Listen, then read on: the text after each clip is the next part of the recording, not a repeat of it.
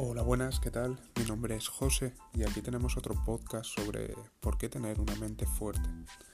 Con todo esto que está pasando, pienso que nos estamos dejando sugestionar por todo nuestro alrededor y es que creo que nos estamos volviendo más débiles de mente. Con esta saga de vídeos que estoy haciendo quiero mostraros la importancia de tener una mente potente. No sabéis la suerte que tenemos de vivir en la era que vivimos.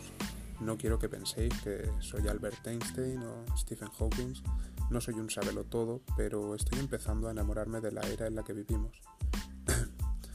Partimos desde que los acontecimientos que vamos viviendo nos van normalizando.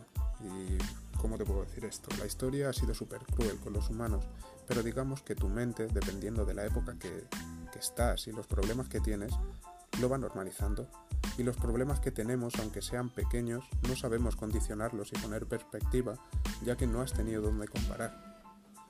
Ponte a pensar, si, si tú has tenido una vida de ensueño, es decir, nunca has tenido problemas, lo ves todo de color azul, cuando no tengas batería en el móvil y no puedas llamar a tu amigo o amiga, lo vas a ver un problemón. Eso es un síntoma de mente débil, ya que el día que tengas un problema gordo no vas a saber reaccionar. Hay un podcast eh, bastante bueno, Hardcore Story, donde te cuentan los problemas que han ocurrido en la historia, desde torturas, Primera y Segunda Guerra Mundial, fusilamientos, capturas de bandos contrarios.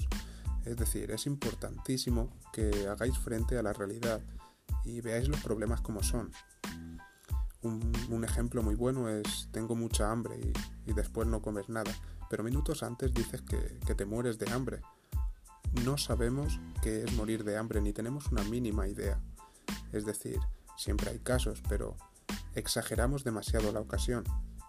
Y cuando te quejes de que tu vida es una mierda y, y demás, compárala con quien de verdad tiene una vida de mierda y verás como tus problemas no son tanto. El ejercicio eh, hace que sometas tu cuerpo a estrés para que las fibras de nuestros músculos se rompan y, crezcan más fuertes. Haz eso con tu cerebro, sométete a cierto estrés para tener más resistencia mental. Tampoco te digo que sea Rambo acorralado, pero el ser humano toma la vía más fácil, instinto. En la jungla optábamos por la opción más fácil para ahorrar energía y estar más cómodos. Antiguamente funcionaba, pero ahora ya no. No tengas miedo a someterte a estrés en pequeñas dosis, porque te hará crecer y saber tomar decisiones decentes ante problemas gordos. Una de las cosas que yo recomiendo es escribir los problemas que has tenido en un diario, ya que te darás cuenta que tus problemas frente a problemas de verdad en caso de, del podcast de Hardcore History realmente no son tan relevantes. Y es que es muy fácil, solo debes escribirlo.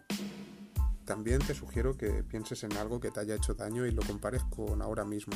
¿Te causa el mismo dolor? Es decir, si vas haciendo una lista y al final de la semana lo lees, te vas a dar cuenta de que no son tantos. Invito a hacerlo y es que aprende a desarrollar el éxito de otras personas. El resentimiento ocupa mucho espacio dentro. Cuando tienes envidia o celos o empeñas mucha energía en criticar o pensar mal de alguien, esa energía la puedes emplear para pensar en otra cosa, en tu negocio, en tu familia, en tus amigos. Cuando alguien triunfe, celébralo y anímalo no, no debe perder a alguien para que tú ganes. No se come tu trozo del pastel, hay muchas oportunidades y también hay para ti. No te quejes, es una pérdida de tiempo.